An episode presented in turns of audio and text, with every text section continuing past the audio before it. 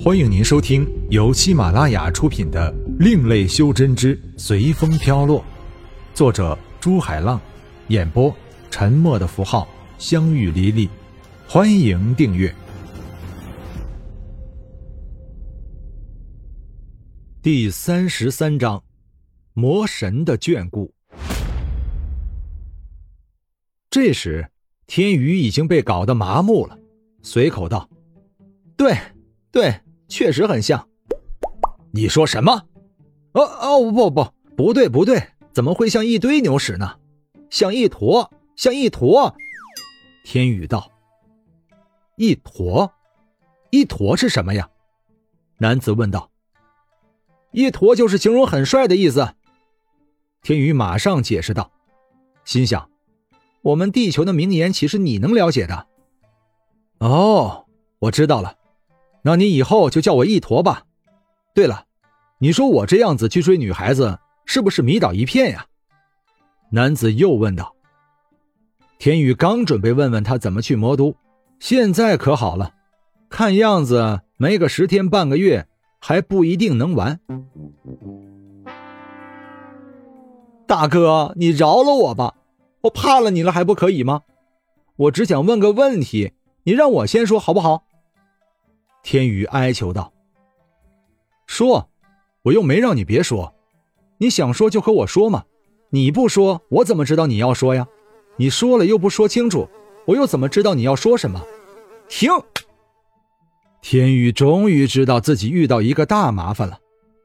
我感觉你很像唐僧啊。唐僧，他有我帅吗？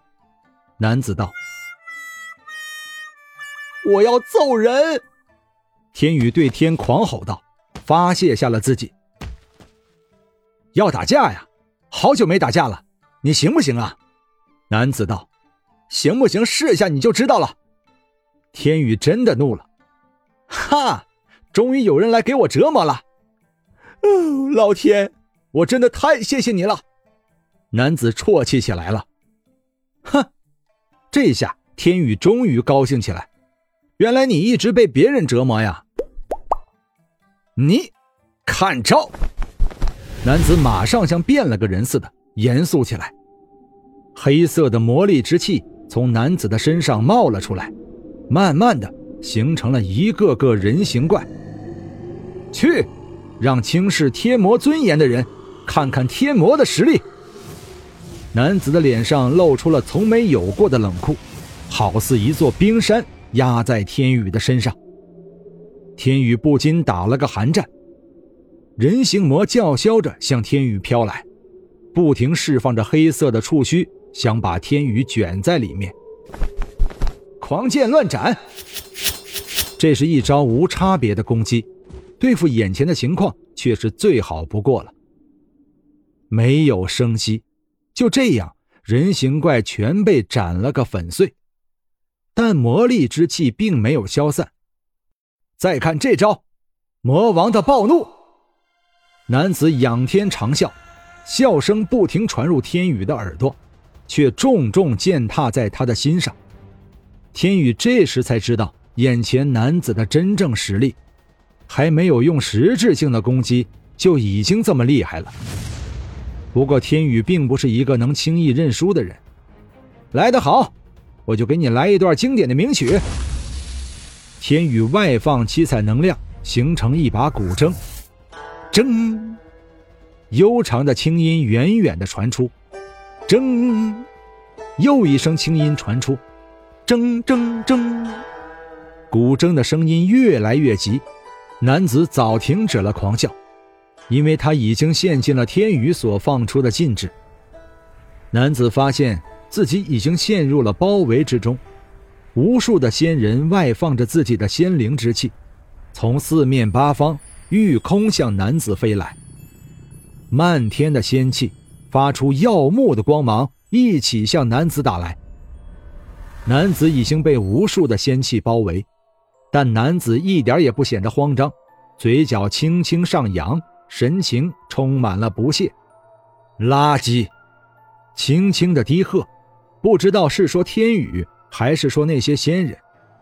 万魔来朝，男子的全身发出强大的气势，那些仙人就这样被挡在外面。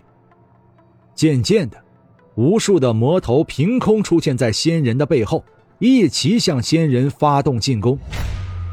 幻象破了，天宇没有想到自己十面埋伏这么的不经用，加了几层功力。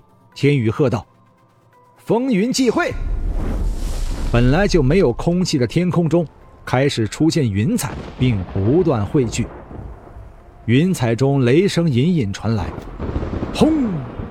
一道惊雷破裂云层，向男子打去。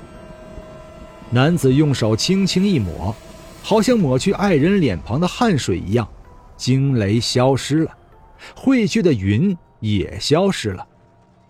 这下该我出招了吧？男子道。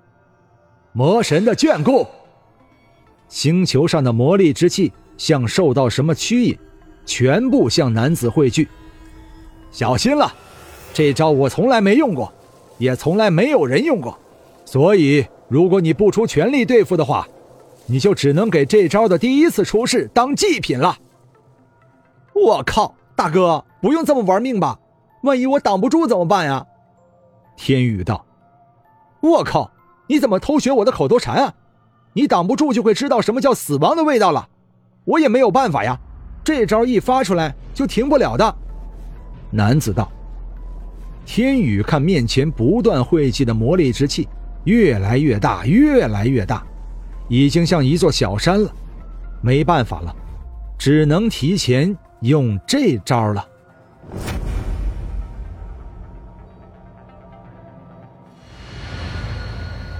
本章播讲完毕，感谢您的收听。如果您喜欢的话，欢迎订阅专辑，下集更精彩。